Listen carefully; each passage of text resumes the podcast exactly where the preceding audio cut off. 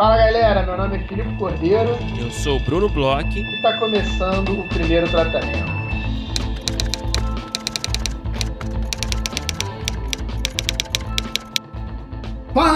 Fala, Brunão! Tudo bem? Olá, senhor Filipe Cordeiro, como você está? Brunão, eu tô ótimo, eu tô super animado porque a gente já tá recebendo Animadaço, aí. né? É, cara, tô, tô mesmo, assim, porque a gente, a gente andou falando pra caramba, né, sobre o É, PTC Lab nos últimos parado de dias. falar. E tá dando resultado. A gente já tá recebendo projetos, eu já tô lendo os projetos. A gente deu a dica aqui, né? Acho que a galera finalmente está comprando essa dica, mas a gente sabe que todo mundo deixa mais pro final. Mas a gente já recebeu alguns projetos, a gente recebeu coisa legal. Eu tô bem animado, Brunão. Também tô, cara. Estamos recebendo aí projetos legais, é, a galera tá mandando, tá se inscrevendo, já, né? a janela já está aberta já é, há algumas semanas e teremos aí mais algumas semanas, mas é isso, não aquela dica que a gente dá sempre, é não deixe para a última hora. É, e é isso, a gente, pô, tá chegando aí, tô animado para começar a trabalhar com a galera. É, acho que vai ser uma bela segunda edição, Felipe Cordeiro. Eu acho também, eu já estou bem animado. Quero agradecer a galera que está mandando, deixar o convite aí, né? A gente está mais ou menos no meio aí do mês. É, tem aí até o dia É, 31 desse mês para você inscrever seus é. projetos de longa no PTC Lab. A gente já Isso, falou ele- isso. bastante, Lembrando mas o último recado, né? Mais uma vez lembrando, né? Todas as informações estão no nosso site, né? primeirotratamento.com.br, tem a seção lá do PTC Lab.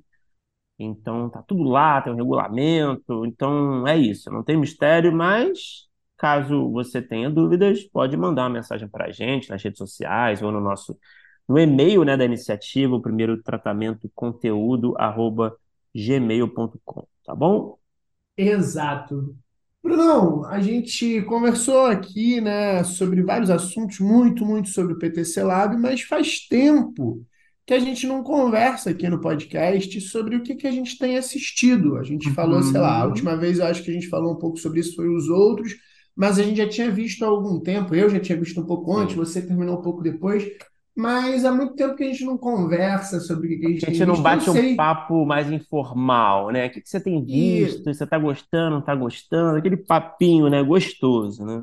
Isso, e eu sei que você, né, Bruno Bloch, você é o nosso podcaster indie, o nosso Não, descobridor dos cara, sete você tá mares. isso há muito tempo, cara. Você, Ué, sempre. mas, mas essa é sua, sua característica, cara. Não, eu te desmento isso, eu falo que não existe isso, eu nego tudo que você está falando, e você continua trazendo à mesa, né? Eu já deixei Tá de bom, ser vamos ver cara. então. O que que eu, você anda vendo? Não, então, e o que eu tô vendo aqui, na verdade, não é nem. Eu não, não sei nem se são grandes dicas, são até duas coisas bem inusitadas, tá? E não são nada escondidas, tá? Então. Hum, Mas é, talvez seja uma surpresa, porque são coisas um pouco atípicas, assim. Por exemplo, a primeira coisa que eu vou falar, atípicas pra mim, né, no caso, né? A primeira coisa que eu vou falar, o primeiro projeto que eu tenho, que eu tenho assistido, a primeira série, eu acho que tem mais a ver contigo do que comigo, talvez. Opa, Porque você tava nessa vibe um tempo atrás, por isso que eu tô falando. Quer qual? chutar a vibe? Não sei, eu tô, eu, eu, eu, eu tô numa, eu tô ainda numa vibe bastante de terror, Não, não, mas não. Tem não um tempo sei. atrás você tava muito na vibe dos esportes. Ah, também, Não tava? também. Mas eu Tava acho, e, mas e, e ainda tô um pouco nela, e ainda tô um pouco então, nela, mas não, você tá sempre nela, é você, você tem que, você tem que, enfim, é aceitar quem você é, não tem problema. Mas, na verdade, as duas coisas que eu tô assistindo têm a ver com esporte. É, o primeiro, assim, você tava na vibe mais documentário, né? é. Então, a primeira que eu vou trazer é, é- na verdade, isso é, é, fix- é ficcionalizado, né? É dramatizado, mas é baseado em fatos reais, histórias reais. Cara, a série do Lakers. Sabe aquela série do Hum, Lakers que já tem um sei, sei, tempo? tá na que, segunda temporada, acho que né? vai estrear agora a segunda temporada na Ah, HBO. É Winning Time se chama. Você chegou a dar uma olhada? Você sabe do que se trata? Sei, sei do que se trata, ela tá aqui na minha lista da HBO. É, mas engraçado, eu, eu tipo, fiquei super animado para ver essa série. Ah, na época que estava para sair, até conversei com um grande ouvinte nosso, Gabriel Maurer, sobre ela. Uhum. Entrei num Ele é fã de basquete, né? Fanzaço de basquete. NBA, né? Todos os esportes americanos, né? É Ele, um problema, né? Chega a ele ser um problema. é, ele é um torcedor de verdade de time de futebol É americano, de time de uma questão, uma basquete. questão. É um fã de franquias, né? E aí, é, nos primeiros, logo que saíram os primeiros episódios, eu vi algumas críticas e aí eu dei uma, uma brochada, assim. Eu lembro que tá, na época eu tinha assistido há pouco tempo o documentário do Michael Jordan, tinha amado, e tal, É, tava meio que Da, no da hype. Dance lá, né? É, e, mas depois eu vi, é isso, assim, foi uma coisa que no primeiro momento eu acho que as pessoas estavam com muita expectativa, depois eu vi outras pessoas dizendo que curtiram, até a nossa amiga Joana Pena estava vendo. A Conta Joana aí, você tá também. Cara, eu, eu tô gostando também, muito, cara. Eu ainda não terminei eu tô achando bem interessante, cara. Tô ach... Eu gosto é? de basquete. Eu, eu- então, é, acho que a gente já conversou sobre isso, né? Eu gostava muito na infância, é, Uhum, de NBA, eu colecionava card, sabe? Tinha tudo, sabe? uhum. É, É, é Adam McKay, o O produtor? Adam McKay é um dos produtores, mas eu não sei quão, quão Uhum, envolvido ele é, não, sinceramente. Acho que ele dirigiu um episódio ou outro, ele é produtor, mas acho que ele não escreve, ele é uma coisa mais uhum. é, produtor executivo mesmo, né? É, mas enfim, eu gostava muito, depois eu me afastei um pouco da NBA e tal. Hoje em dia eu, assim, gosto de assistir para dormir, assim, sabe? Eu deixo ligado ali um joguinho, eu gosto daquele barulho do, do tênis arrastando ali no chão, assim, eu acho que me dá uma sensação meio de conforto, assim, deixa meio relaxado, assim, sei lá. Te Mas leva para a infância, né? é, Ali na é um Band. Não, me deixa. Sei, acho que é um som gostoso, assim, sei lá. Eu me sinto confortável para dormir. Mas enfim. Mas, cara, é... então eu já, eu já tenho, assim, uma, uma simpatia pelo basquete, né? Enfim. Mas, cara, eu tô gostando muito, assim, eu tô achando uma série, assim, eu não conhecia essa época de Magic Johnson e de Kareem Abdul-Jabbar, né? Eu É, não, eu eu acho que não... é antes, antes da, acho que é antes da, da nossa geração É, eu é, lembro que é, assim, é anos 70, né? Que se passa, né? é, eu lembro que 70 eu comecei a 80. assistir NBA naquela época ali dos anos 90, é, Chicago. Bulls, Seattle Supersonics É, Utah ali. Jazz, aquela É. coisa toda, né? E depois o Lakers, enfim. Mas então, eu, eu não, eu não tava, eu tava familiarizado com esses personagens por alto, né? Esses, esses grandes jogadores da época, mas eu não é isso, a gente não sabe muito a respeito, então eu acho que tem muita, tem muitas curiosidades, assim, né? Que tem essa, essa, eu acho que esse tipo de, de projeto, né?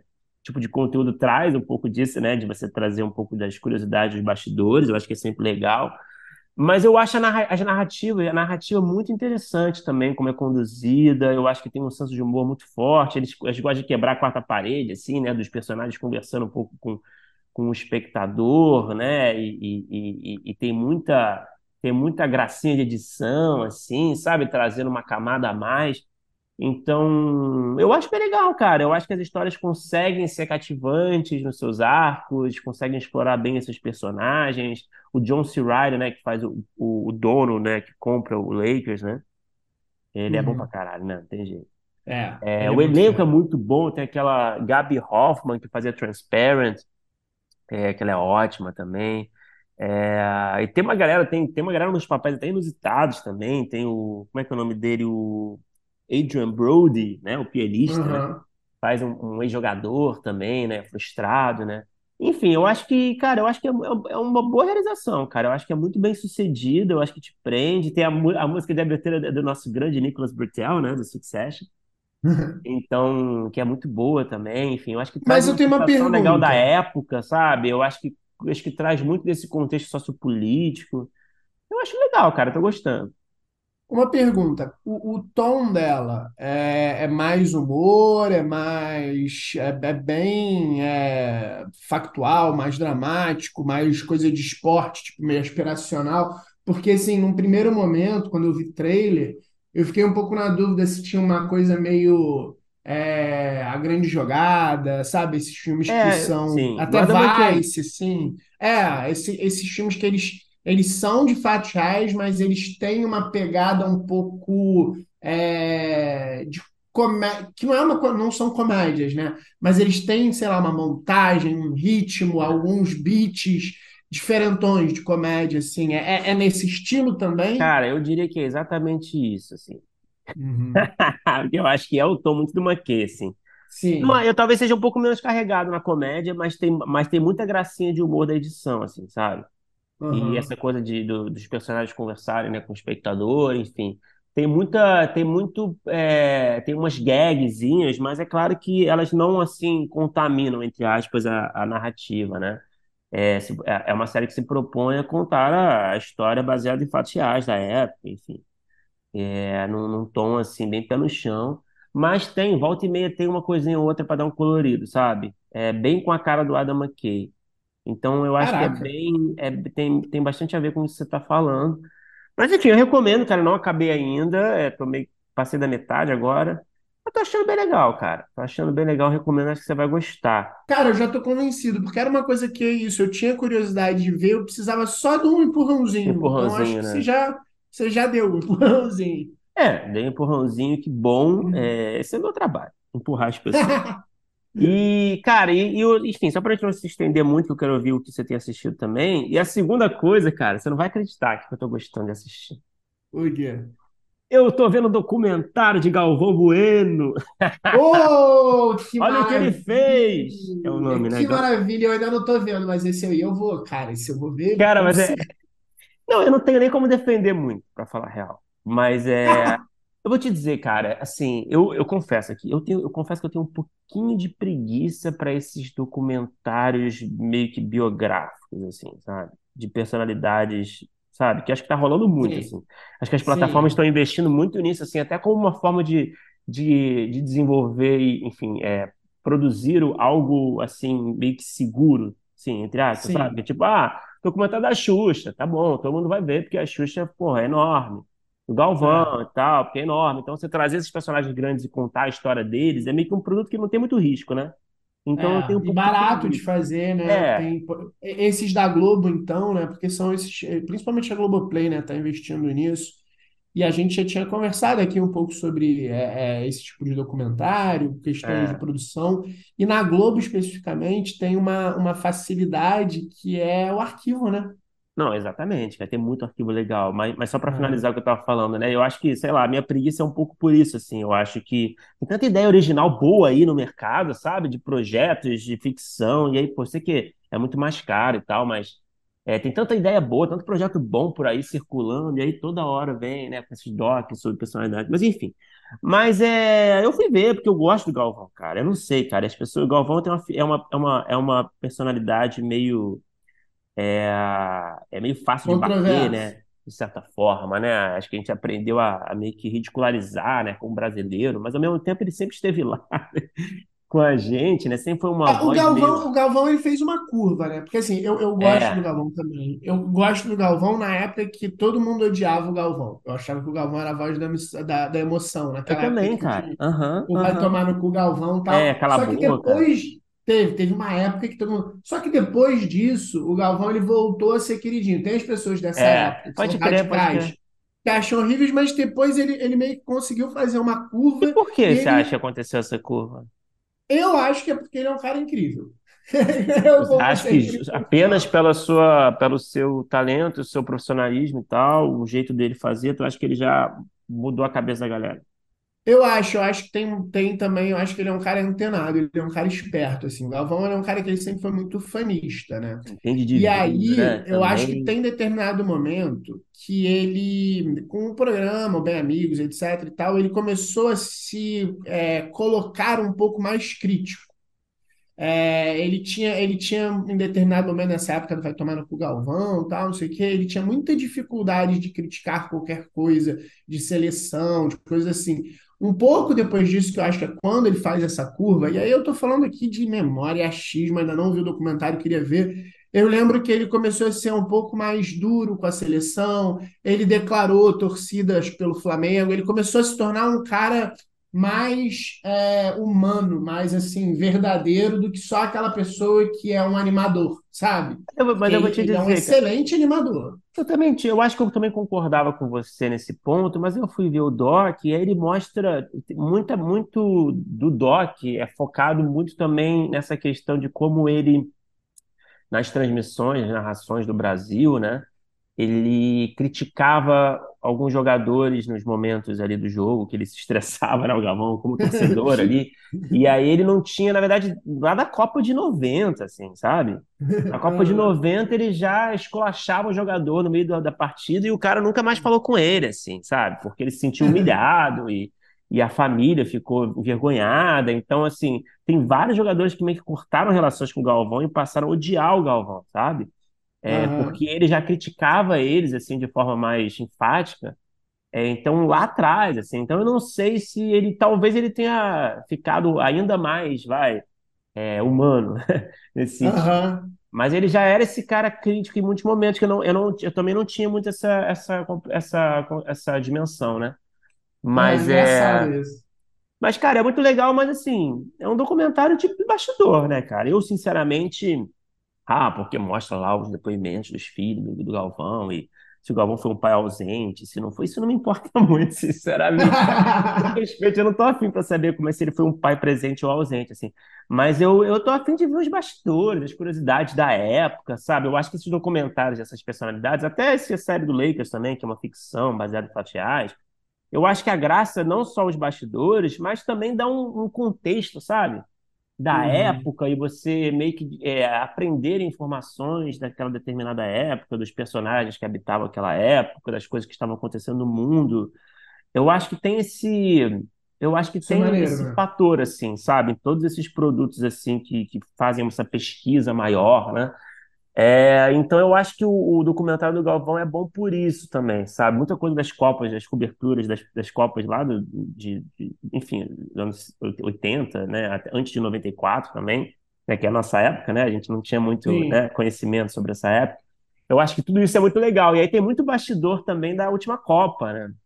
Que ele vai ficando mais É, ranzinza, né? Ele vai ficando nos bastidores, ele vai meio que batendo boca com as pessoas, ele vai tretando com a galera, ele fica esculachando o Tite, cara, a Copa toda, cara.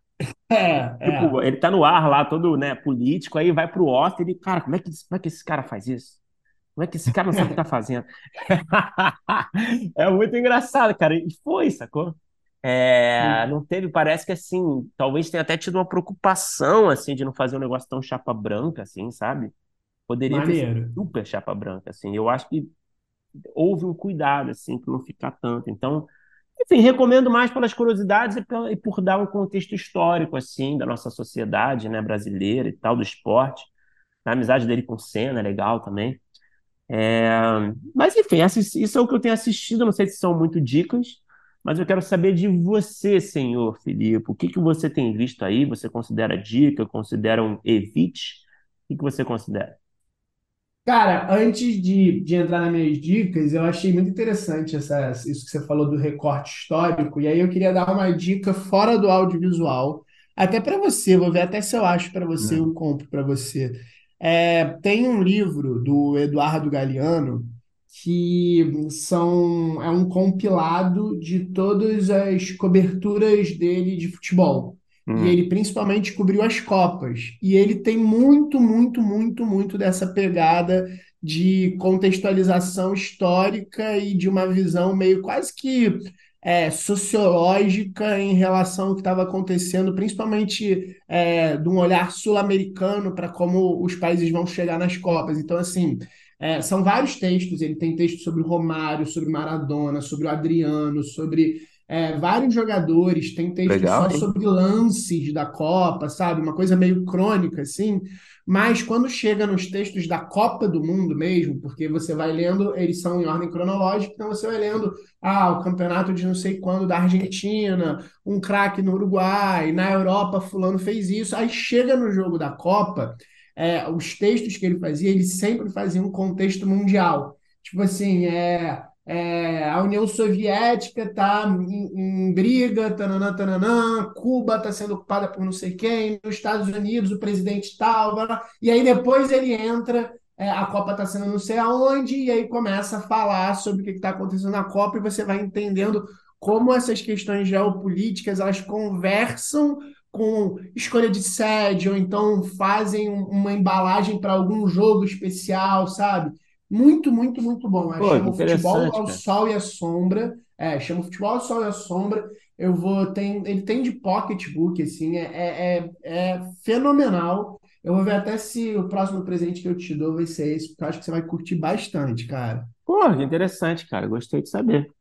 É muito bom mesmo. Agora, Brunão, eu tenho assistido mais filmes ultimamente. Eu Uhum. tenho, é, eu tô numa pegada, ainda vejo bastante coisa de referência, muita coisa de esporte, é, mas eu tô vendo assim, vamos dizer assim, como entretenimento, filmes. Eu tava numa época nessa coisa do terror, tô ainda, né, com essa coisa do terror, essa coisa do esporte, ela ainda tá muito viva, mas em trabalhos, né, roteiros, projetos que, que eu tô desenvolvendo, acompanhando o desenvolvimento.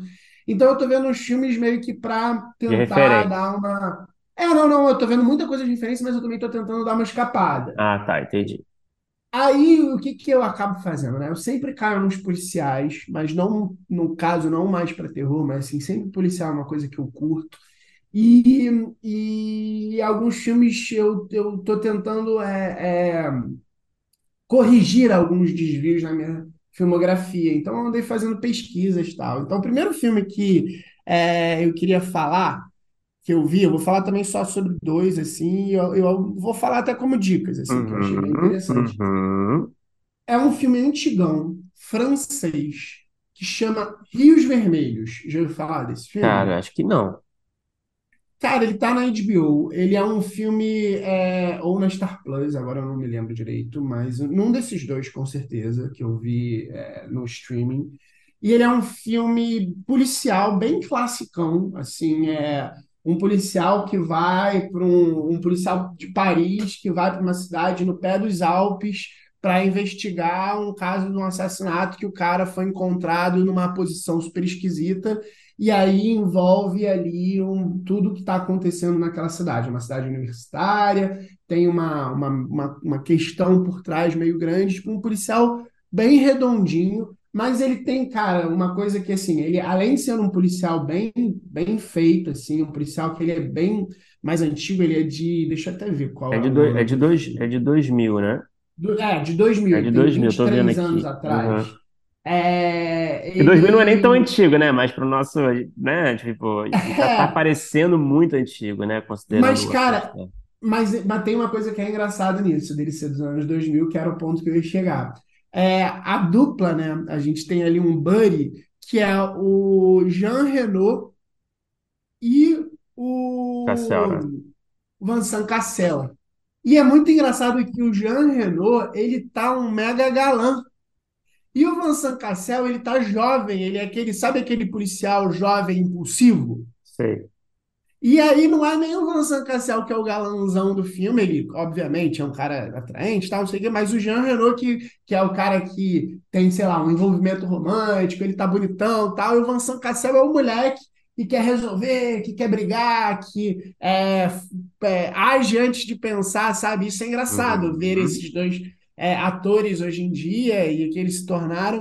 E, cara, é uma história super redondinha, é uma história que funciona muito bem, é, é, e, e apesar de ser dos anos 2000, como é um filme é, de investigação é, que não, que não, não, não se, se espera ser uma coisa muito grandiosa, tal, não sei o quê, tirando uma cena ou outra, as, principalmente as cenas de briga, assim, as cenas que são mais físicas, é, elas têm uma, elas imprimem uma coisa muito anos 90. Parece umas brigas meio do Jean-Claude Van Damme, sabe? Umas coisas Sei, antinaturais. sei. Hoje em dia a gente está vendo uma coisa que é mais que, que parece mais real, mais bruto, assim. Ali é muito posado, é quase uma dança, sabe? Tem um determinado momento que parece que os caras estão jogando capoeira. Mas isso é a única coisa que eu falaria. O, o cartaz que eu tô, tô, tô pesquisando o filme quando você tá falando, né? E aí estão dizendo Uhum. aqui que é uma mistura de Silêncio dos Inocentes com Seven. Você concorda com É, isso? Ou você acha que esse, foi muito marqueteiro? Ah, então, é, é assim, é o wannabe, e aí você divide isso por oito, e aí você vai ver um filme que, que ele quer um pouco ser isso, mas ele acaba se tornando até leve e divertido. Ele não tem, ele não tem o peso e a profundidade de metade de, de nenhum desses dois. Mas, cara, é um bom filme, tá? É um bom filme, é um filme que. E, e apesar dele fazer esse marketing, ele também não ele não se considera mais do que ele é, porque às vezes isso é chato também. Ele querer parecer que é mais profundo do que é. Ele tem um, um, um, pano de fundo que é interessante, ainda mais no cenário atual. eu não quero estragar muito é, é, a surpresa, porque eu acho que ele fala de uma coisa que a gente vê um pouco hoje no cenário atual, um crescimento, aí vou estragar um pouquinho, mas assim, um crescimento de, um, de uma galera meio fascista, sabe? E que se esconde meio que nas sombras, então ele tem um pouco disso interessante. É, e recomendo, assim, é um filme para você ver e passar o tempo. Você vai ficar curioso, você não vai. Ele não te trata como bobo, ele é um, bom policial. E o segundo, e o segundo filme que eu vi, aí esse aí eu acho que é mais filmão, assim, é um filme que eu curti muito. É aquele filme Força Maior. Tá ligado nesse filme? Ursa, Ma- me fala um pouco dele para ver se eu conheço. Cara, ele é um, é um filme do mesmo cara do Triângulo da Tristeza, aquele Ruben Östlund. Tá, tá. Ele, ele é um filme que ele viralizou em, em- há pouco tempo, até é, muito depois do filme ter saído, uma, uma, um dos takes do filme, que é o, o- meio que o incidente excitante, que é o acontecimento principal, que é uma família que está esquiando lá na Noruega e de repente vem uma avalanche. E Hum, aí a família está comendo no restaurante, o, o marido, a, a mulher fala assim, é o marido, uma mulher e dois filhos pequenos, um garotinho e uma garotinha. E aí é, a mulher fica olhando, ela fala, nossa, será que tem algum perigo? Ele, não, isso aqui eles fazem essas avalanches controladas e tal, só que aí vem vindo avalanche, vem vindo avalanche. Quando a avalanche chega, o pai, né, o, o patriarca, ele sai correndo, empurra o filho para trás, sai correndo na frente de todo mundo, deixa a família para trás. E aí, o que acontece é o seguinte: é, na verdade, era realmente uma coisa controlada, deu um susto na galera, mas não cobriu ninguém, era só meio que uma fumaça assim. E quando ele volta, tem aquilo, tipo assim, o cara que era o patriarca ali abandonou a família para morrer, sabe? qual é? entendi. E a história se desenrola a partir disso. É do, é é do cara do Triângulo da Tristeza, daquele The Square. Ele tem um estilo muito cínico, sabe? Ele tem um humor meio cínico, Esse é filme uma não, coisa. esse filme não, não fizeram um remake americano? Não, eu tô confundindo. Cara, acho que não, porque ele é um filme até que ele é meio recente, ele tem umas pessoas, umas Tá, caras eu acho que eu tô pensando em outro. É, Tá. esse filme é de 2014. Tem um cara que fez até Game of Thrones.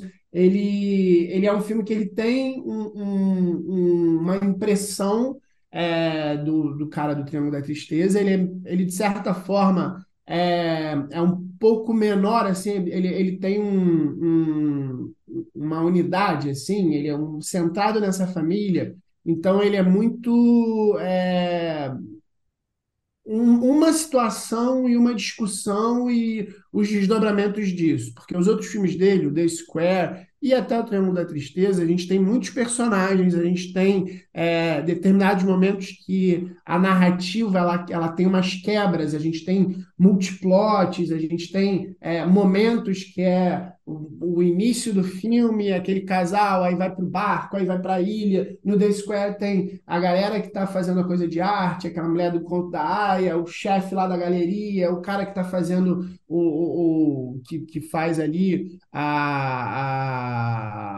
a exposição que ele faz ali, a coisa de macaco e tal. Então, assim, esses outros filmes dele, eles são um pouco é, mais fragmentados. Esse não, ele é bem fechadinho. Cara, vou te cara, é um dizer, puta vou te filme, dizer, não, cara. eu- a minha, o meu palpite aqui tava certo. Teve um filme, você não tá ligado nesse não, cara? Eu não vi.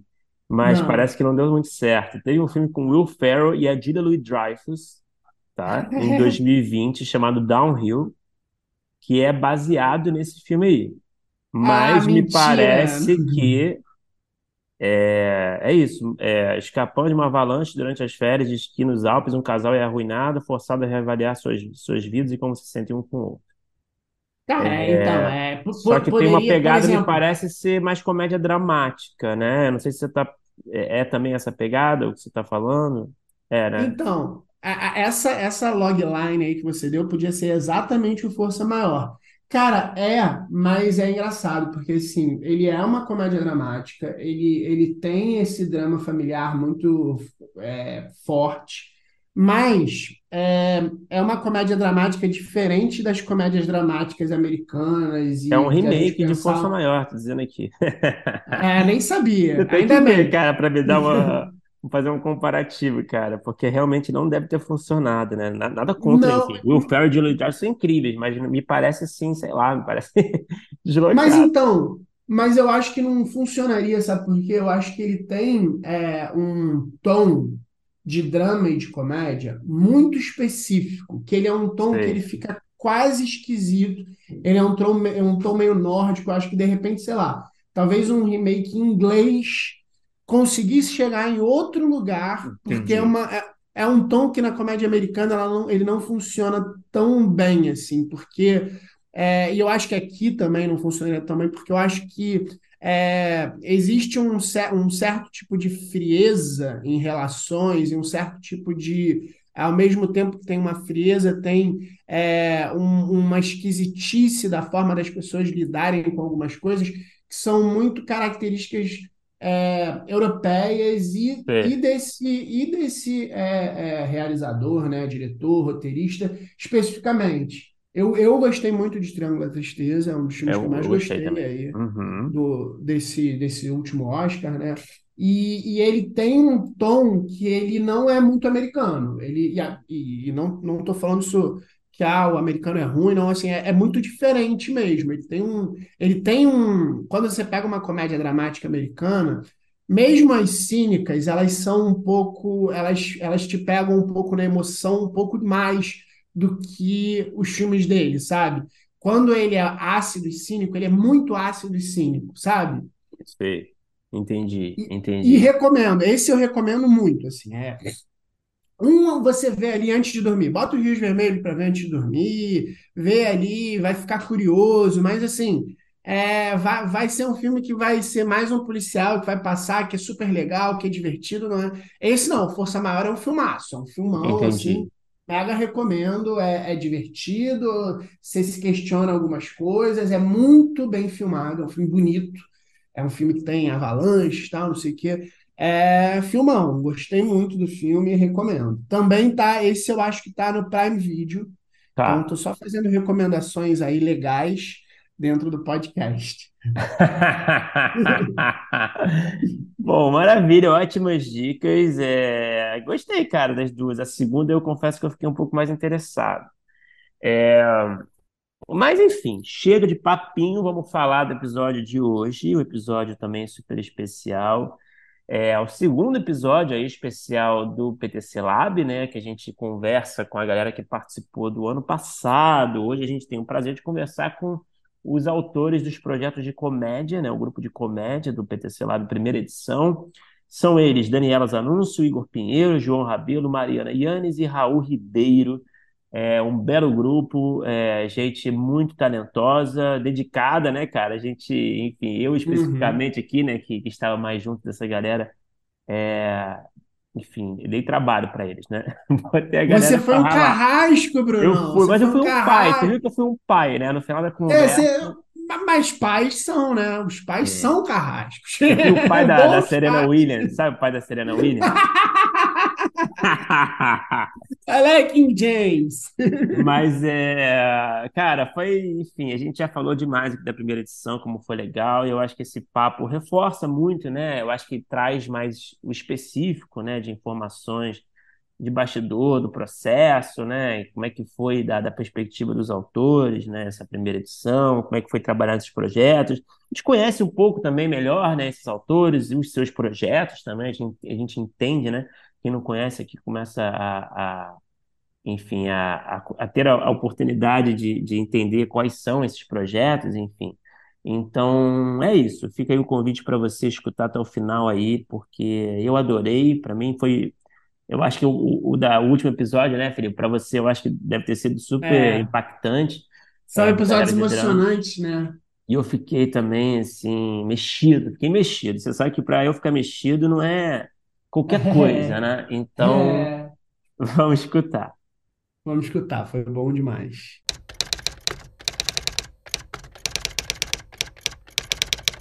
Fala galera, tá começando mais um especial é, do PTC Lab, da primeira edição aqui no, no Esquenta, né, para a segunda edição. E hoje a gente tem aqui a galera que participou do ano passado, da primeira edição do grupo de comédia. Temos os autores é, que participaram com a gente na primeira edição. Prazer recebê-los aqui. É, bom, obrigado por, por estarem aqui com a gente. E, bom, primeira, primeiro, para para começar a conversa, né? Vamos, acho que vamos tirar um tempinho para vocês se apresentarem, né? E falar, falarem um pouquinho de vocês e falarem também um pouquinho dos projetos de vocês no laboratório. Então, eu vou começar, a gente vai começar como a gente fez com a realidade de drama, pela ordem alfabética. Então, Daniela Zanuncio, por favor, e Maria Iane. Enfim, fique à vontade para falar um pouquinho de vocês e também explicar um pouquinho do projeto de vocês, por favor. Bom, eu sou Daniela Zanuncio, eu sou capixaba. É, atualmente eu trabalho na coordenação internacional do Festival do Rio, na parte de curadoria e negociação dos filmes internacionais do festival. É, também trabalhei no Rio to See desse ano, coordenando um dos palcos lá, o palco de arquitetura, moda e design, chamado Arts and Crafts, que estreou esse ano, que foi feito com a curadoria da Ana Cecília Springfeld, eu não sei falar o nome da Ana, mas essa sou eu, eu Estou quase formando, para sempre quase formando em cinema e audiovisual na UF, que foi onde eu conheci a Mariane e a gente começou esse nosso projeto Queimada. Sou a Yane, né? Enfim, Maria Yane, mas as pessoas me chamam de Yane. É, eu sou roteirista tem um tempo já, desde 2020, acho que foi quando eu comecei a pensar em roteiro dessa, dessa forma, começar a pensar em escrever roteiros dessa forma. Sempre gostei do audiovisual, assim, desde que, que eu era criança, mas foi por ali, na pandemia, que eu comecei a escrever mesmo. É, eu fui finalista do Prêmio do Rota em 2020 e também eu participei do Metrolab em 2021 com roteiro de curta. E também fui uma das roteiristas de uma websérie desconstruída que ganhou o prêmio de melhor roteiro de comédia no Rio Webfest 2021. Enfim, e atualmente eu trabalho com efeitos visuais, pós-produção, com, como estagiária na Conspiração. E também estou fazendo cinema na UF, entrei agora para a galera terminando o cinema UF, igual a Dani. E é isso.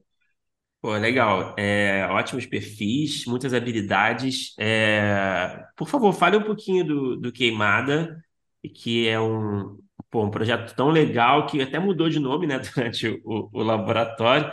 É, mas, enfim, para quem obviamente não conhece o projeto, o que, que vocês podem falar sobre ele? Então, é, esse projeto a gente começou justamente numa matéria na UF, juntas, e é um projeto que fala sobre a Joana, que é uma aspirante a chefe de cozinha, que ela regressa à sua cidade natal depois de ter viralizado como um meme na, na televisão, num programa de culinária. E quando ela regressa, ela desenvolve uma espécie de, espé de transtorno de espécie pós-traumático, e aí ela passa a ver a sua versão adolescente, então começa a conversar com a sua versão adolescente, assim. Então, é um projeto que a gente entrou, quando a gente entrou no, no PTC, a gente tinha muita dúvida, assim, se era drama, se era comédia, estava estava ali no meio, e a gente foi se encontrando, assim, na comédia, assim, e hoje é um projeto de comédia. Bom, maravilha. Depois a gente vai voltar para falar do Queimada, é claro, mas vamos seguindo com as apresentações. João, por favor, e Igor, falem um pouquinho do projeto de vocês, né, primeiro, e do projeto de vocês. Sou o Igor, eu tenho 30 anos, não lembro se o pessoal falou a idade, na verdade, mas é, sou formado em jornalismo na UF também.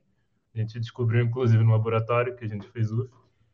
É, sou do Rio, mas eu moro em São Paulo já, tem quase cinco anos. Trabalho com edição de vídeo há mais de 10 anos. Hoje eu cuido da, da parte de edição da, da Trace Brasil e trabalho com, com roteiro lá também. É, sempre gostei de, de, escrever. Na pandemia eu comecei a me dedicar mais a, a estudar roteiro, né? Queria trabalhar com isso. Aí fui participando de concurso, né? Escrevendo mais, fazendo muito curso, consegui uma, uma semifinal ou outra.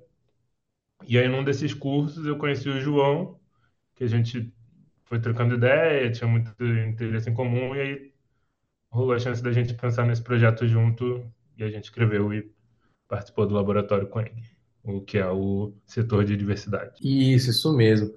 Eu sou o João, gente, João Rabelo.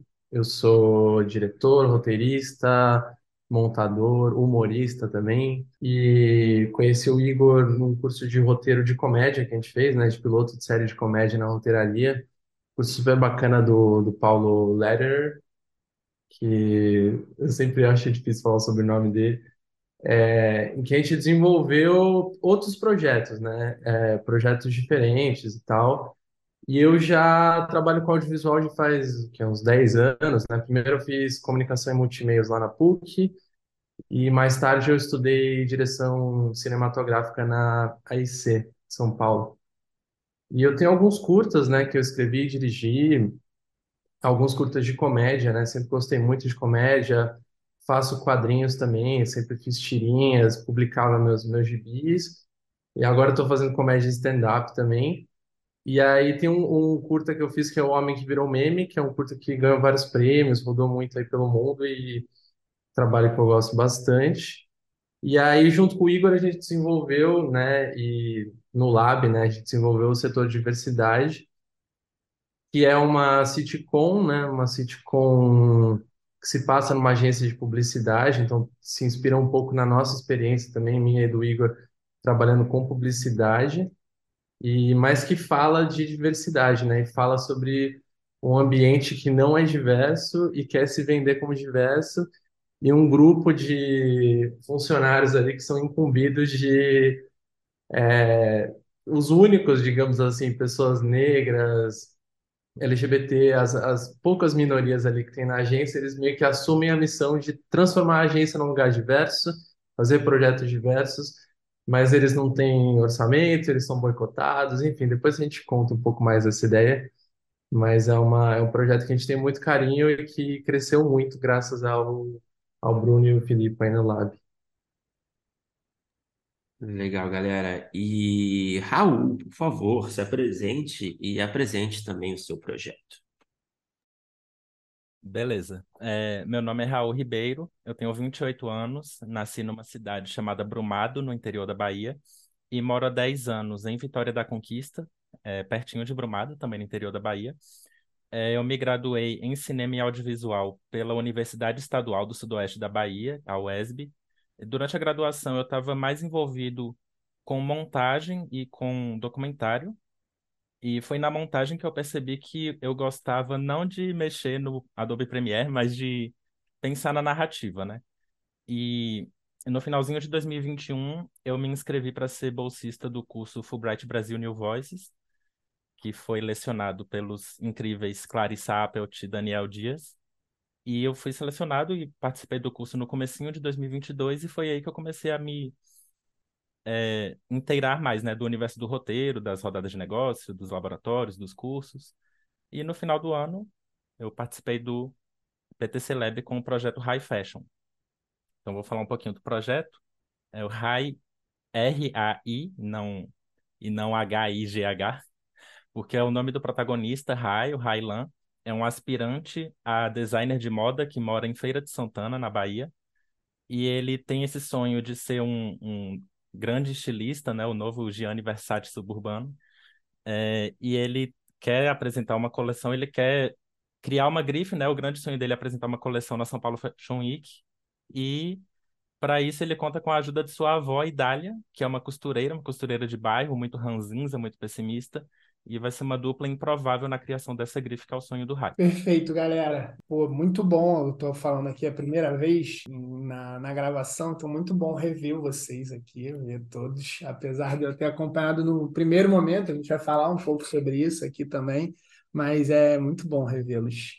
Queria que vocês falassem um pouquinho sobre o que que é, levaram vocês a inscrever esses projetos no laboratório. Como é que o que estava acontecendo com os projetos? Como é que estava nessa primeira fase, nesse primeiro momento que vocês pensaram que seria interessante é, é, participar do laboratório é, e o que que vocês estavam buscando com o laboratório nesse primeiro momento? Bom, a Yane complementa, claro, mas eu e a Anne, a gente muito rapidamente quis trans... A gente começou esse projeto numa disciplina da UF que foi ministrada pelo João Pedro Pinho.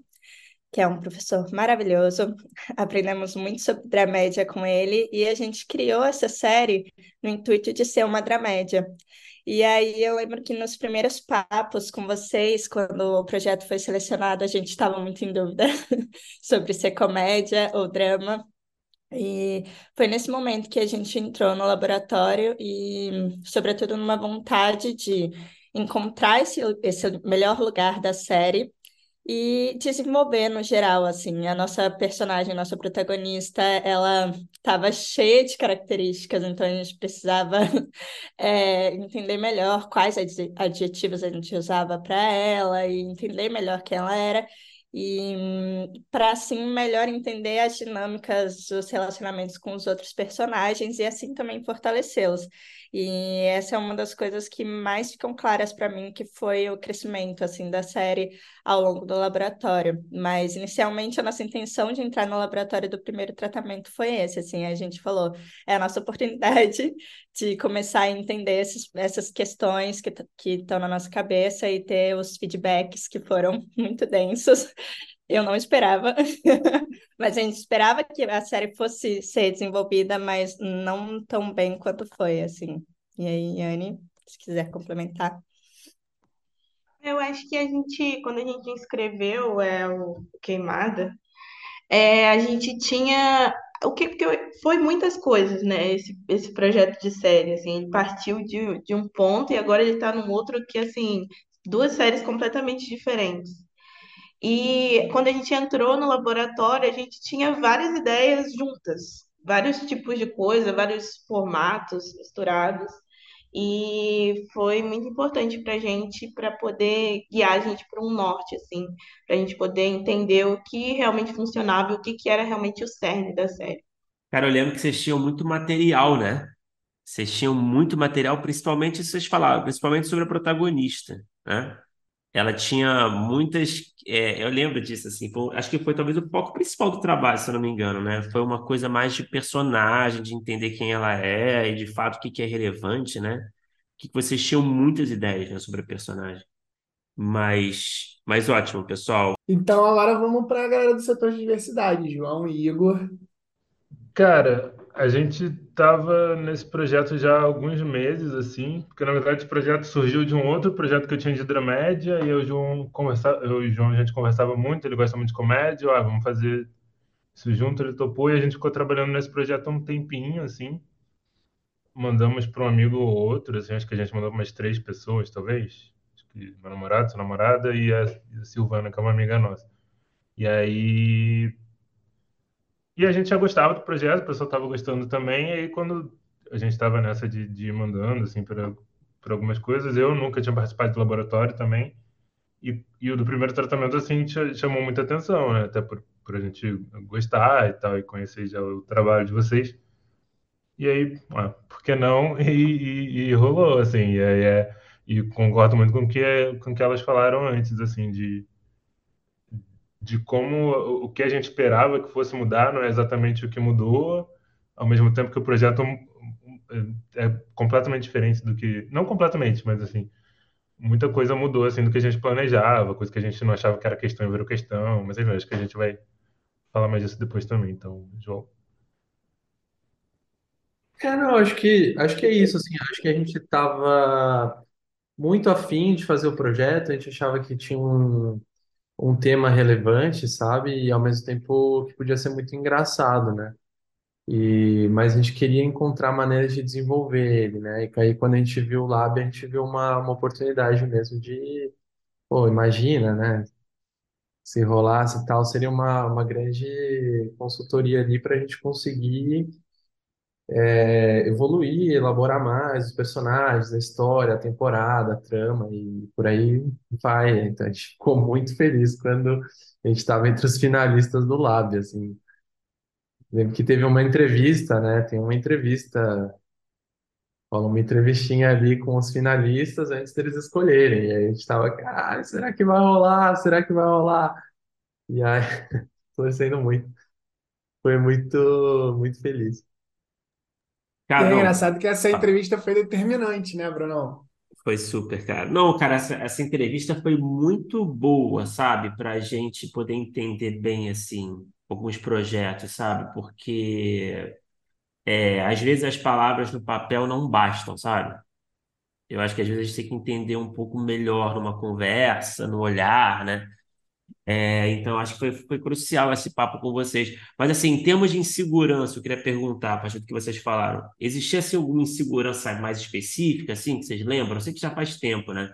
Será que era uma coisa mais de estrutura? Porque vocês têm um projeto também que é muito específico, né? Que é uma sitcom é, moderna, né? Uma sitcom, claro, né? Não, não vai ser é, dificilmente a gente vai ver hoje em dia né, uma sitcom episódica, zona, né, 100%, né? Então, eu não sei se essa, não lembro agora se essa era exatamente uma questão no início, se era mais estrutura, se era mais talvez um conjunto de personagens. Eu sei que a gente trabalhou muito em personagens, é, muito naquela lógica de personagens sitcom, de tentar entender qual seria a função, não só narrativa, mas uma função cômica também desses personagens, né? É, enfim, não sei se vocês tem uma, uma, uma memória mais clara do que eu com certeza vocês devem ter, né? Projeto de vocês. Sim. É, eu acho que os personagens não estavam muito desenvolvidos ainda, né? Tinham alguns que estavam mais assim, é, que a gente conhecia melhor, e outros que a gente sabia mais ou menos o que a gente queria fazer ali com eles, mas eles não estavam bem elaborados na sua, na, na especificidade, assim, digamos assim, porque é, até um exercício que teve no Lab que foi muito bom, né? Que, você, que o Bruno passou para a gente, que era de pegar outros personagens de outras séries e falar, pô, esse personagem acho que tem um pouco desse, um pouco desse, sabe? E, e ajudar a visualizar nessas funções dos arquétipos aí da, da comédia, onde que eles estariam. Mas a estrutura também era uma questão, eu acho. A gente sabia que a gente queria fazer um sitcom híbrido, né? A gente sabia que a gente queria uma uma coisa serializada, mas que também tivesse histórias por episódio. Mas acho que a gente ainda estava encontrando exatamente o, é, o caminho desse serializado, né, também. É, eu acho que dos personagens, o, é, é, é, claro assim, a diferença que a gente aprofundou muito, especialmente o pessoal em volta do protagonista, assim, né, o pessoal do setor, assim, que eu acho que foi quem a gente trabalhou mais assim a história pessoal de cada um, né? O que, que era mais engraçado. Teve personagens que a gente cortou também, que, que não era do setor, a gente acabou cortando.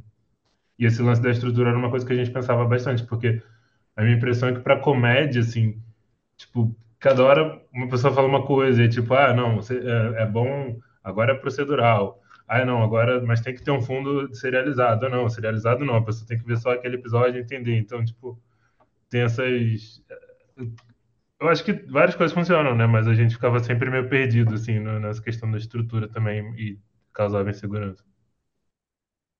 Essas tendências, né? Assim, também, né? O que, que o mercado quer, né? Esse tipo de coisa também. É, no meio do ano passado, acho que em junho ou julho, eu estava fazendo um curso pela roteiraria com a Ana Pacheco, que era de metodologia de sala de roteiro. E o primeiro exercício era que a gente é, criasse um, um projeto nosso e propusesse a sala de roteiro dos sonhos. Então, nesse exercício, eu escrevi lá a logline, só tinha isso, a logline do High Fashion e montei a sala de roteiro, né? Tinha uma, uma drag queen que venceu o Drag Race, tinha minha avó na sala de roteiro, a assistente de roteiro era a Hermione Granger. Aí, nesse exercício, foi a primeira vez que eu botei essa ideia no papel. Quando veio o PTC Lab, é claro que eu tinha outras ideias de série, mas eu quis apostar nessa porque na inscrição é, vocês pediam também uma justificativa do projeto, né? Um texto de defesa do projeto. E das ideias que eu tinha, eu acho que essa era que eu tinha mais condição de defender, porque era inspirado na minha avó, que era costureira. Então, eu acho que, é, apesar do projeto estar tá ainda muito nebuloso na minha cabeça, não tinha nada, né, material assim sobre o projeto, eu tinha eu tinha muita vontade de fazer. E eu sabia mais ou menos que que eu, qual era o tom que eu queria. E aí no, no, no PTC Lab, é, eu só tinha, como eu só tinha a sinopse, então o projeto foi sendo criado realmente ao longo do laboratório, né? Eu acho que a cada entrega o projeto ia é, aumentando, né? E perdendo algumas coisas, ganhando outras, né? No começo eu ainda estava com uma, uma visão muito procedural dessa comédia, né? Porque era uma dupla de um designer e uma costureira, e todo episódio teria o cliente da semana, né, que ia encomendar uma roupa e tal. Eu acho que no começo era muito mais sobre as clientes e as situações engraçadas que eu poderia gerar a partir disso do que sobre o protagonista e o desejo dele. Eu acho que ao longo do laboratório eu virei essa chavinha, né, de pensar um pouco mais no arco do protagonista e na relação dele com a avó. Eu acho que para mim é, foi muito legal poder participar do, do laboratório com o projeto ainda tão no começo, porque eu estava muito aberto a, a mexer em tudo, né? Cara, é interessante você falar isso. Cara, você sabe que eu adoro o projeto, né? É, mas é essa, essa coisa que você estava elencando aí, né? Algumas, algumas questões do projeto, né? Que talvez é, foram mais trabalhadas, né? Que até durante o laboratório, que é até uma questão que a gente vai conversar daqui a pouquinho, né? Também vai fazer uma, um link entre essas perguntas e tal.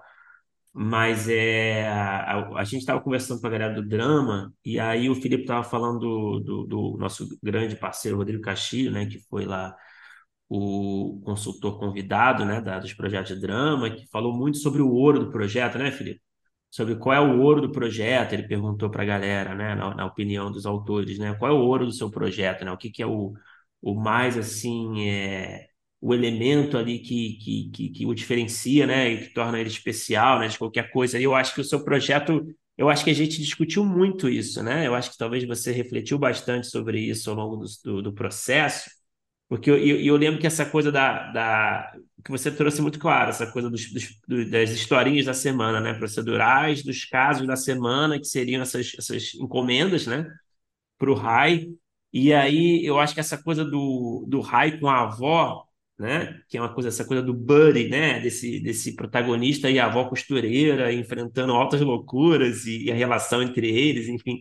Que é uma coisa que sempre me chamou a atenção muito quando, gente, quando eu li pela primeira vez. Caralho, que interessante, né? A gente falar desse costureiro e a avó, essa relação maluca, cômica entre eles. É, e eu não sei se você enxerga como o ouro do seu, do seu projeto, que seria mais ou menos por aí, mas enfim, eu levanto essa bola é, que eu acho que é o que me marcou muito no seu projeto, sabe? E aí eu queria até fazer o link com essa próxima pergunta, que eu queria entender um pouco de vocês.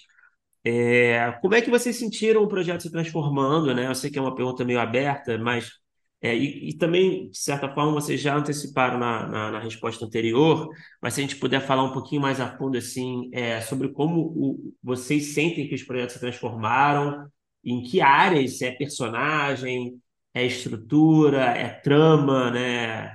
É temática, uma consciência temática, uma unidade temática. Vocês conseguem ter essa dimensão é, hoje, nessa conversa agora? E também queria que vocês falassem um pouco dessa, porque a gente teve esses encontros que foram separados por algumas semanas de trabalho, né? Então, como é que foi para vocês esse período de trabalho, de receber esses deveres de casa, né, que vocês receberam para entregar, tá, vai ter que entregar no dia X, eu tenho que entregar, eu tenho que preencher essa, essa ficha aqui com essas, com essas informações sobre o projeto, que provavelmente, né, imagino que tenha, enfim, né, tenha dado um trabalho para vocês, mas, enfim, tenha feito vocês também, é, de certa forma, ajudado, né, vocês a meio que focar também nessa, nessa, nesse desenvolvimento, mas, enfim, eu queria que vocês falassem um pouquinho desse, desse, desse, desse trabalho que foi no laboratório, dessas semanas, se foi uma coisa frustrante, se foi uma coisa, assim, desafiadora, positivamente falando, e também como é que foi essa transformação é, do projeto para vocês. Dani e Yane, por favor, se puderem começar. Eu acho que, enfim, eu e a Dani, a gente trabalha muito sob pressão. Então, o fato de poder entregar alguma coisa é sensacional, assim. E eu acho também que a gente tinha muito apego, assim, às coisas do projeto, assim, no início, assim. E foi um trabalho assim de deixar as coisas irem e entender o que realmente era importante assim.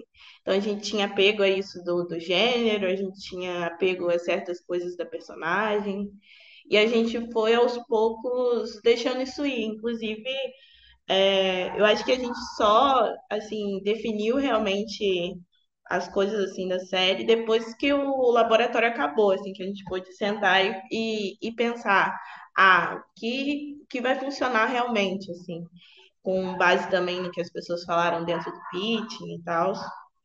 Então, acho que foi isso. Dani. É, bom, aquele, é isso que a Iane falou, eu concordo plenamente, ainda mais que eu e ela, a gente, a gente trabalha com coisas, gente, nós somos mas a gente trabalha com outras coisas que não são roteiro e isso vira uma confusão, é, e aí a gente ama se colocar no, nos lugares que dão prazo pra gente, é isso. E aí era incrível, porque eram coisas que a gente precisava fazer. A gente precisava fazer o estudo de personagem que a gente fez com vocês, a gente precisava fazer o esqueleto, é, a gente precisava entender a estrutura da nossa história, e foi até assim que a gente descobriu que a gente tem uma série que tem um fôlego, porque no, no, no pitching teve uma galera advogando para que se torne um longa a, a nossa história, mas a gente já fez outros pitchings depois disso, e cada vez mais a gente debate isso e vê que o legal é que a gente descobriu organizando as ideias, organizando a estrutura, organizando o arco da, da Joana na primeira temporada, a gente entende o que, que é segunda temporada ali, o que, que a gente pode jogar para depois, é, e o que, que a gente pode deixar é, enxuto na primeira temporada e o que, que a gente abrilhanta, assim, do nosso universo que a gente criou, que é muito rico, assim, dos personagens e, e, bom, foi isso. As atividades ajudaram a gente a elucidar e a, sobretudo, botar no papel. É isso. Pô, demais, demais escutar essa, essa, essa resposta e fico curioso, daqui a pouco a gente fala um pouco disso também, desses pitchings e tal, do status atual do projeto, mas cada pitching, enfim, né, tem reações diferentes e eu acho que o nosso desafio é, é não ficar maluco também, né, querer mudar o projeto sempre de acordo com cada coisinha que a gente ouvir, né, que eu acho que deve ter passado um pouco por isso, né, cada um dá uma opinião, mas, mas ótimo, meninas, e bom, é, João Igor, por favor. Acho que o que me pegou muito foi, foi foram questões do tipo coisas que a gente não achava que era um problema antes e começar no, no laboratório a perceber que era problema, assim.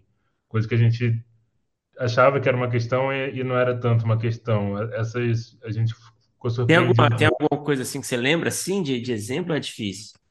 Eu, ah, eu acho que eu, eu acho que a gente confiava mais no nosso protagonista do que ele estava bom, assim. E eu acho que ele foi uma das principais mudanças, assim.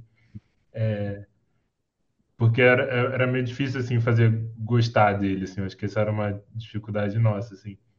E, e a série no geral, assim. Eu acho que os episódios eram um pouco repetitivos, né? Eu acho que com o laboratório a gente foi tentando aprofundar mais as questões, né? Especialmente do, do protagonista, assumir esse formato híbrido que a gente ficava sempre também debatendo o que, que a gente ia fazer ou não, né? E ver mais esses potenciais da, das histórias dos outros personagens também. E do processo, assim, também concordo que o prazo ajuda demais a, a gente entregar tudo. Uma coisa que foi muito boa para mim é que as reuniões eram aos sábados. E isso para quem trabalha de segunda a sexta era um alívio, assim, porque a gente não precisava ficar pensando já em sair mais cedo ou tentar equilibrar com, com o trabalho. E isso foi uma coisa que me ajudou bastante, assim, ter eu saber que sábado a gente ia cuidar disso, eu não ia estar preocupado com o trabalho nem nada. E, e as nossas reuniões aí não foi frustrante de jeito nenhum, assim, as nossas reuniões eram eram boas, assim, às vezes a gente tinha dificuldade de marcar justamente por conta de trabalho, mas a, gente passava horas assim conversando e montando os esqueletos e estudos de, de personagem. E, e a gente ficava super feliz no final, assim, mesmo depois de bastante tempo trabalhando na ideia. É, a gente, a gente sentiu uma evolução muito grande, assim, né? Depois de cada consultoria e cada vez que a gente sentava junto para escrever de novo. E teve um momento muito chave ali no laboratório, não sei se foi para todo mundo, foi um momento que o Bruno virou e falou assim: Cara, vocês todos precisam estudar o protagonista de vocês. Ele virou e falou assim: Gente, vamos sair do roteiro original da, da linha original. Filmá-la, né? Filmá-la. e vamos fazer esse estudo. E aí tem uma coisa muito doida, que o, o estudo foi ótimo, né, para a gente descobrir realmente, tipo, qual que era desse protagonista mesmo, né, tanto em questão de falha dele, né, quanto em questão do que, que faz ele engraçado também. E descobrir isso destravou um monte de coisa na história, né? Que é isso, uma vez você tem certeza qual, qual que é a questão do seu protagonista, a gente foi destravando as histórias dos episódios e mudando e, e, e percebendo esse caminho, sabe? E, e foi muito, e foi mais para o final do laboratório, isso assim, né? Com o caminho para chegar até ali. E teve mais feedbacks depois, teve mais, mas teve, teve esse momento muito, muito chave ali. E, e, a, e, a, e o primeiro encontro com a, com a Júlia Lordello foi foi muito foda também, assim, foi, foi muito rico, assim, foi, foi muita coisa e, e para a gente absorver ali e, e diferentes aspectos ali que ela trouxe, coisas que ela falou do projeto, né, do Raul, da Dani e da Yane, que também dava para a gente absorver para gente, enfim, tudo que ela foi, foi falando ali foi muito estimulante, muito, muito bom. É, essas são as principais memórias que eu tenho Mas eu lembro que era, era realmente um gás, assim, para escrever depois, assim, dava realmente um gás pra gente, que era um gás muito diferente de quando eu e Igor, a gente estava escrevendo sem estar no laboratório, sabe? Sem, sem estar com esse, todo esse apoio, todo esse arcabouço fiscal que vocês deram pra gente. Perfeito, João, Igor. É, Raul, por favor, como que você sente que o seu projeto se transformou ao longo do processo, né? Se você lembra assim de é, áreas mais é, precisas, específicas, né, do seu projeto, que você sente que tiveram um upgrade, né, uma evolução maior. E também como é que foi? Você estava sozinho no caso aqui, né? Então acho que para você também é, é um pouco diferente a situação, né? É, foi você consigo mesmo é, entre as reuniões, tirando essas semanas de trabalho, né? É, no, no projeto, não sei como é que, sendo sozinho, não sei se você tinha até alguém, isso é, isso é interessante, até não sei se você tinha alguém para bater um pouco ideia, sei se como é que você costuma trabalhar é, quando você está trabalhando sozinho, né? Enfim, queria que você falasse se foi angustiante esse trabalho solo também. Foi um pouquinho, tava eu, eu mesmo e Idália, né? É, eu confesso que eu fiquei com uma pontinha de inveja das duplas que estavam trabalhando, porque era a primeira vez que eu estava levantando um projeto de série e é muita coisa para uma pessoa só pensar, né? Eu acho que no começo, como eu, como eu falei, no começo eu estava com a, a ideia muito procedural.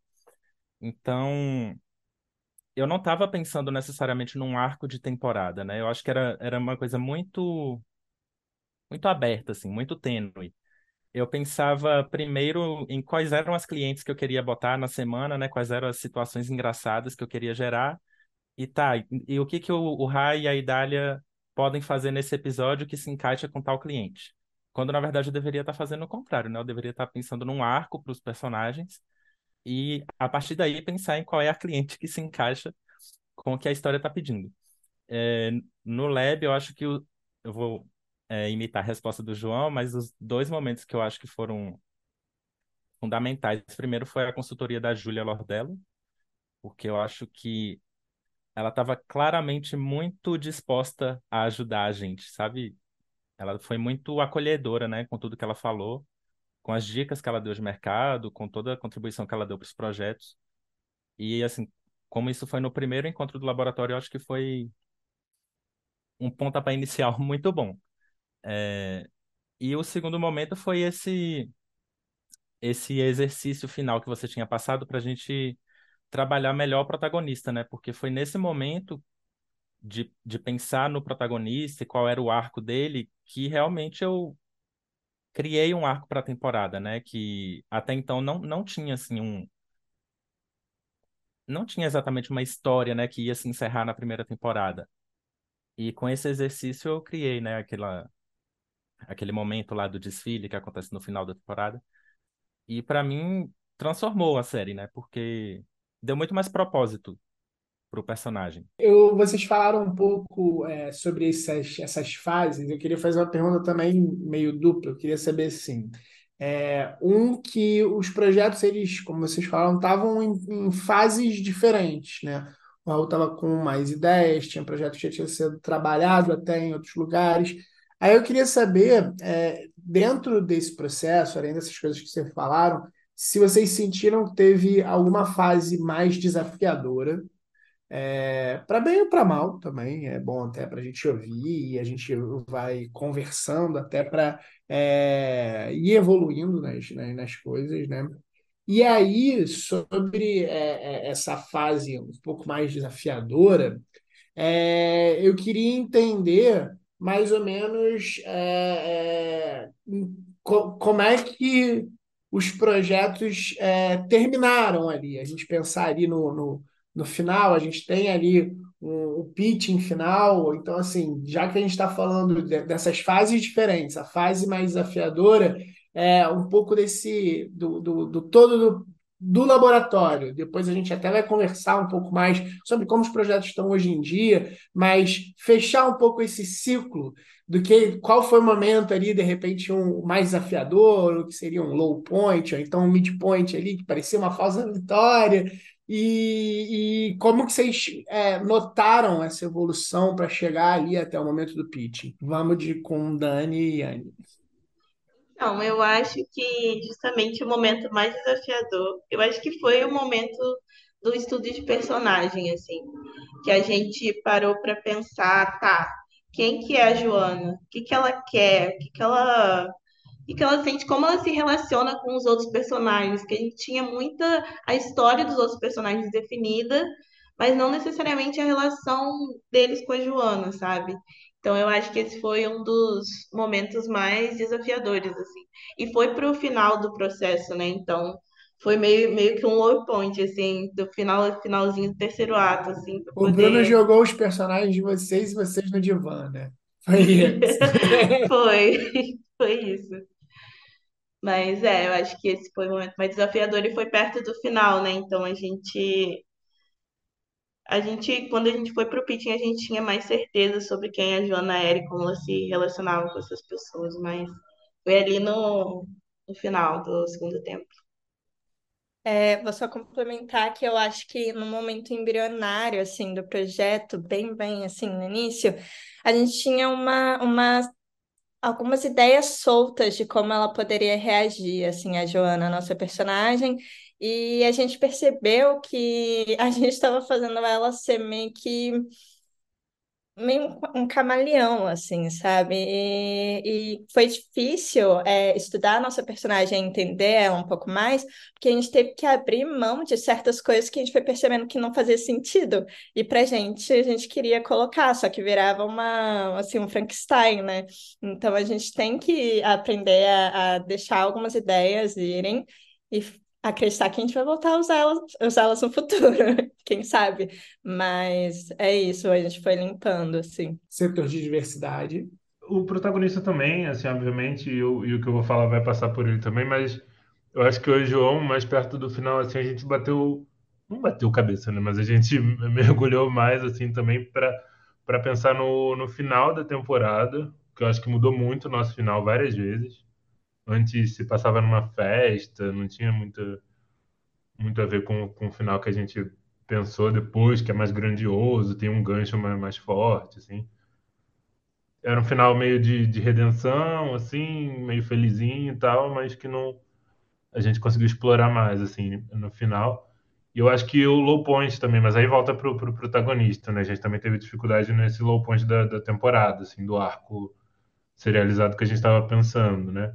É, botar mais coisa na mão do protagonista, que, né, de- dele ter mais ação, até para as merdas que acontecem também tá, tá na mão dele.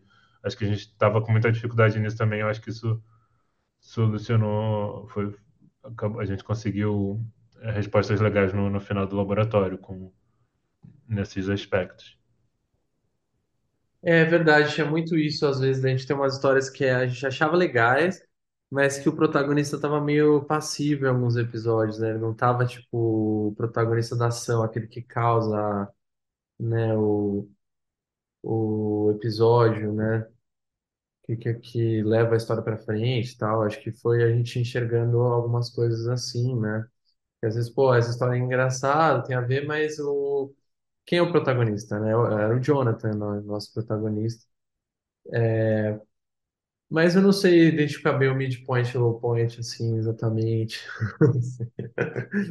A primeira reunião com a, com a, com a Júlia Nordello foi muito legal, que nem estava falando, mas também foi a primeira crise, eu acho, assim, no sentido de, cara, eu achei que o projeto estava muito legal, mas Mas o laboratório, de de... certa forma, meio que o objetivo é meio que esse também, né? Você meio que se, se confrontar, né, com, com as com, os novos olhares, né? Que vão mudar muito o projeto. Então, assim, dificilmente uma reunião dentro de um laboratório vai ser uma reunião que você vai sair assim, é, caralho, é isso aí, deu tudo certo, o projeto tá foda, né? Tipo, provavelmente você vai acabar a reunião, tipo, caralho, talvez abrindo até a cabeça, assim, né? Mas sempre vai, vai, vai, vai, vai acabar a reunião com muito trabalho pela frente. É, mas é isso, justamente, né? Se terminasse a reunião, se falasse, pô, tá tudo certo. Então, tipo, ah, pra que que eu tô fazendo laboratório, então? Já, já tá pronto, já tá perfeito. Não tem o perfeito, né? Mas é, é isso dos, dos novos olhares, né?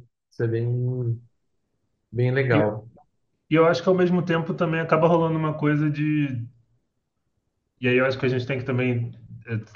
Ah, se dá um pouco mérito disso de, tipo, pensar também no que que a gente tem certeza que quer manter na história, assim, sabe? Apesar de comentários, etc. Eu acho que isso é legal de, de ver também. Sim, é, saber também não, não ficar totalmente aceitando tudo que te falam, né? Tipo, aceitando, pô, porque criticaram isso, a gente tem que mudar isso.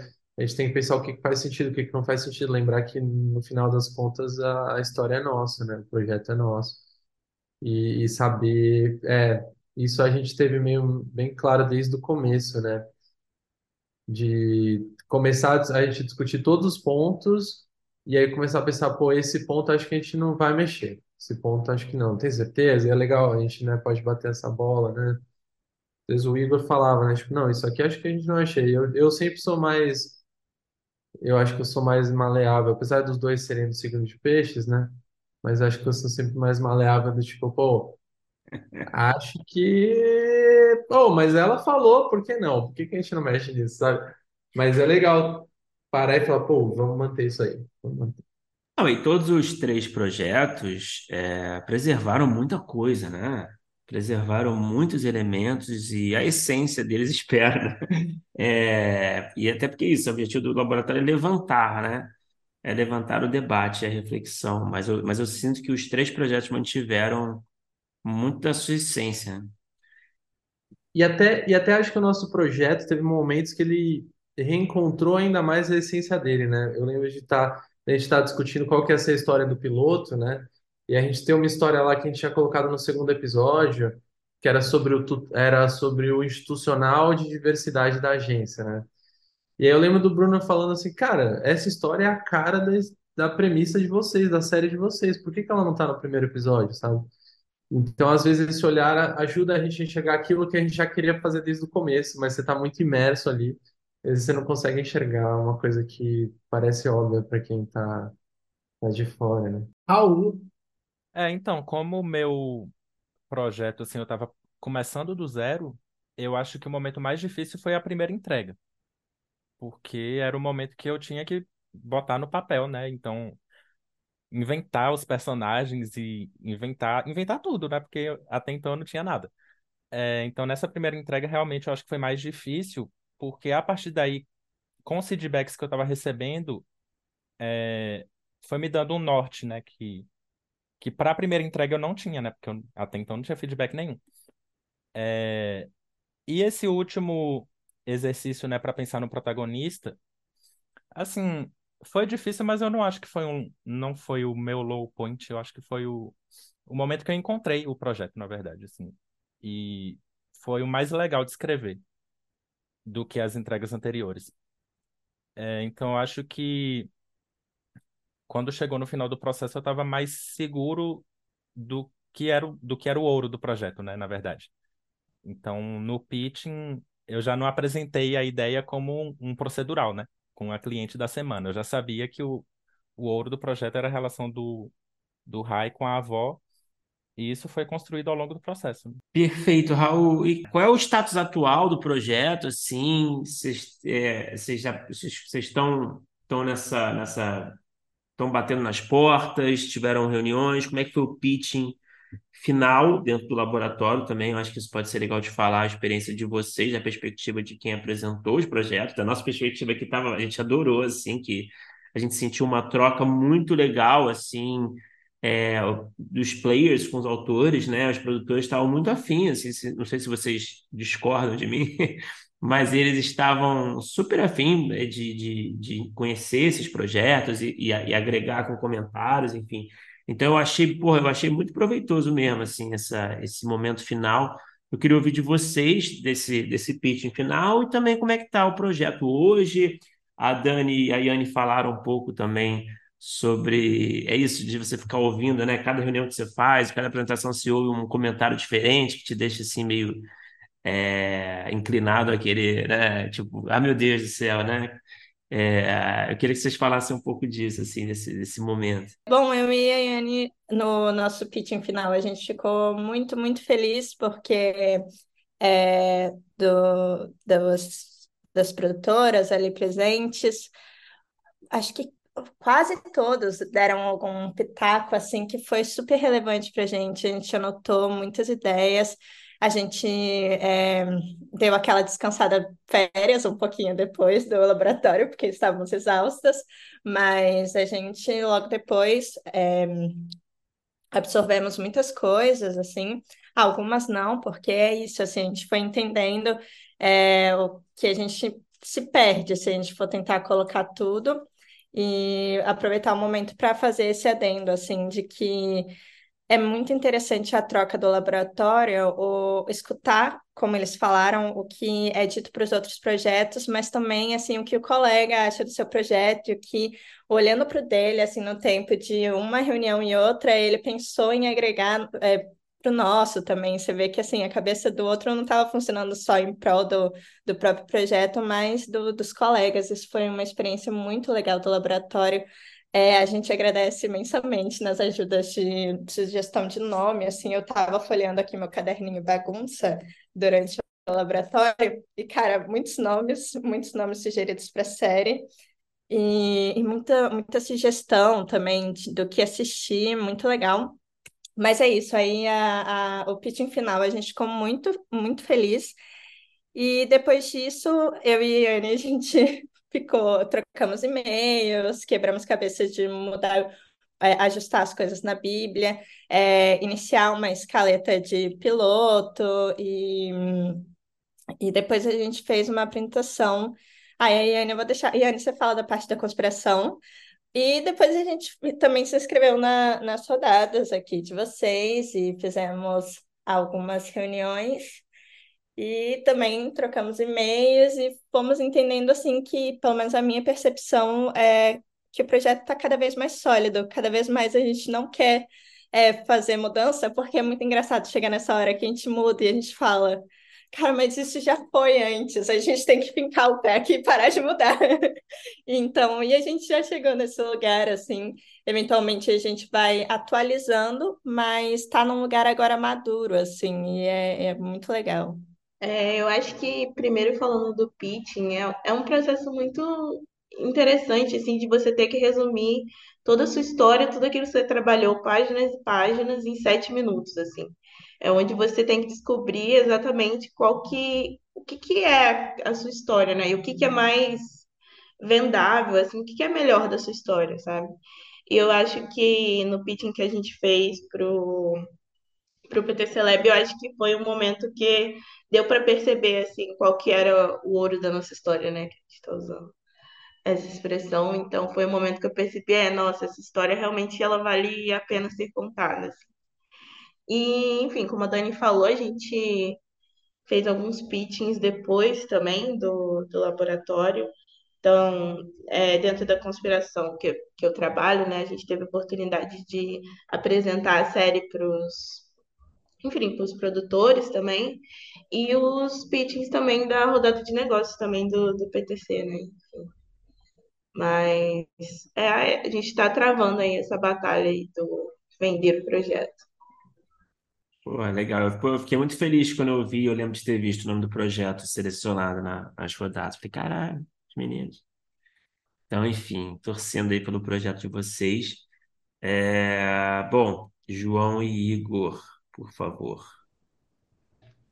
É, é, eu tenho uma memória forte também do, do momento do pitching, assim, do, da gente ensaiando no dia anterior. A gente fez um documento com os tópicos, tipo, revezando a cor de cada tópico. É, uma cor era o que cada um ia falar. A gente ficou ensaiando bastante, assim, no, nos dias anteriores, assim, a gente ficou meio nervoso pro pitch. Mas foi, foi muito legal, assim, a conversa foi muito legal. A partir daí também a gente conversou com algumas produtoras, mandamos, mandamos o material. A gente fez uma. A gente chegou a fazer duas versões da Bíblia já. E bonitinha, com o designer fez pra gente e tal. Foi legal também fazer essa parte. É, e a gente está. Agora, na verdade, a gente está mais pegado com, com o piloto, na verdade. Assim, a gente está. Agora a gente precisa de um laboratório para o piloto, porque a gente está tá tentando escrever. O piloto agora a gente viu uns uns. Ah, não sei. Eu, mas deu uma empacada, assim, em alguns momentos que a gente não tinha, não tinha pensado ainda, assim, quando a gente pensava só, só no piloto, mas é isso. Não vai ter o PTC Lab Pilots? Pilots Edition. Quero fazer uma boa ideia mesmo. Nossa, mas o momento do pitching foi uma, foi uma coroação, assim, foi muito demais, assim, 10 produtoras assistindo a gente. Foi muito legal, assim, foi muito, pô, esse trabalho todo que a gente teve, ah, recompensado de alguma maneira, né? Ter uma, uma certa visibilidade para os nossos projetos, né? Ter um, um, um tipo de reunião de pitching que é, não é fácil, né? Ter acesso a 10 produtoras assim, te ouvindo, né? Dis- Dispostos ali, produtoras muito, muito boas, né? Grandes, legais, diferentes tamanhos, mas legais, assim, interessadas. E é o que o Igor e a, e a, a Dani e a Iane falaram, a gente está travando esse, essa luta aí de vender realmente, tipo, né, o Igor falou, a gente fez o projeto bonito e tal, o amigo designer fez pra gente, e começamos a enviar e-mail e estamos nessa, assim, sabe? As produtoras respondem, né, tem, tem várias produtoras que respondem, que se interessam, né, que vão analisar e tal. Fala aí, Igor. Teve uma coisa que a gente fez que foi muito trabalhosa, que assim, a gente não conseguiu, mas foi legal como experiência, que a gente se inscreveu no edital no começo do ano. É verdade, teve- a a gente se gente, inscreveu no, no edital da SPCine de sério, desenvolvimento de, de série e foi, foi uma experiência legal também. A gente estava bem esperançoso que desse alguma coisa, mas o edital é muito difícil, né? É, O Mas mas é, edital, o, o mínimo é que o edital acaba te dando, né, prazo também para para desenvolver também, né? Tipo, mais tem muita coisa que pede, né? mas como experiência é ótimo também, assim, e, e como esse era para desenvolver, foi, era muito o que a gente já tinha pronto, assim, assim, era até um pouco menos do que a gente tinha feito pro, pro laboratório, assim, então foi, foi legal ter esse material já também. E Raul, para encerrar, conte-nos da sua sua experiência no, no pitching e também do status atual de high fashion. É, o pitching, eu acho que foi um, a culminância perfeita para o projeto, né? É, e para o laboratório como um todo, porque foi, foi muito divertido é, pensar no que eu ia falar e pensar em vários trocadilhos envolvendo costura para falar no pitching. É, eu mantive contato depois com algumas produtoras, né? É, espero ainda poder continuar desenvolvendo o projeto para voltar a apresentar. Eu fiz uma, uma bíbliazinha, né, no Canva, que ficou bem bonitinha, diga-se de passagem. Quem quiser olhar, pode me pedir que eu mando. É, o primeiro tratamento me proporcionou muitas, muitos passos importantes nessa, nessa caminhada para ser roteirista. Ano passado, no, nas rodadas de negócio do meio do ano, foi a primeira vez que eu fiz um pitching. É, no final do ano foi a primeira vez que eu participei de um laboratório de séries, né? E depois participei de um, de um pitching com um projeto para 10 produtoras ao mesmo tempo. Esse ano, novamente, nas rodadas de negócio. Agora a primeira vez que eu estou dando entrevista para um podcast. Eu queria agradecer vocês pela, pela oportunidade de, enfim, de fazer tantas coisas e desenvolver tantos, tantas habilidades ao mesmo tempo. E é isso. É, Pô, obrigado, maneiro. obrigado você, Raul, obrigado vocês. É, novamente, assim, não sei se o Felipe quer falar alguma coisa agora.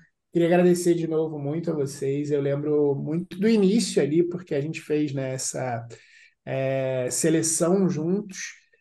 Fizemos é, é, tanto a seleção com, quanto ali as primeiras conversas, e aí também é, a entrevista, as primeiras conversas no, no laboratório, eu pude acompanhar os projetos e posso, posso ver hoje em dia aí nas nossas rodadas, vi alguns no Frapa também, que eu estou como é, produtora lá no, no Frapa, né? E sempre dá um quentinho no coração ver os projetos, ver vocês de novo. Queria agradecer muito também a confiança que vocês deram é, dos projetos e, e, de se abrir, de colocar, né? Porque são é, nossos filhinhos ali, que a gente sempre se agarra muito, e a gente sabe como é que é.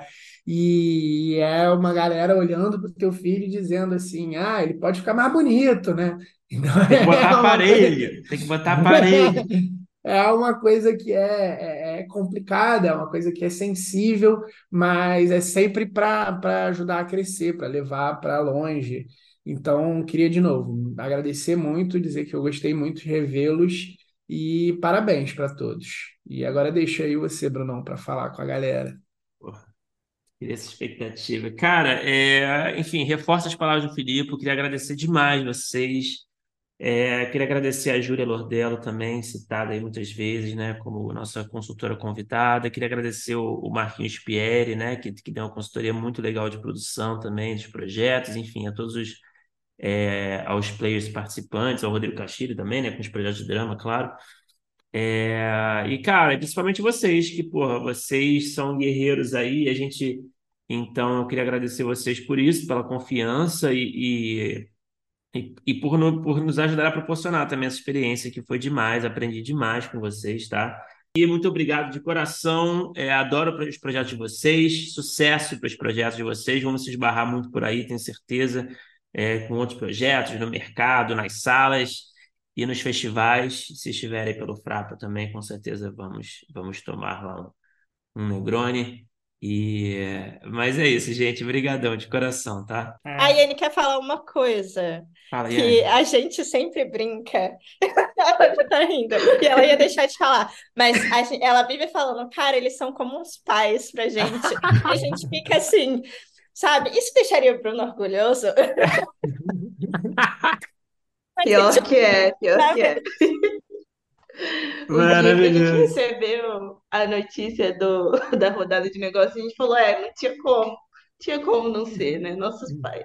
É, nepotismo tá vivo. E a gente não teve nada a ver com isso, deixa claro aqui, né? Porque a gente não toma nenhuma, a gente só faz a produção nesse evento, né? A gente só faz a ponte. Mas, é, não, enfim, espero ter sido um pai ou uma mãe é, super assim, que apoiou vocês, sabe? Muito bem, que ajudou vocês e que não julgou, né? Que respeitou quem vocês são, né? Mas, enfim, gente, é, é isso. Obrigado por participar desse papo.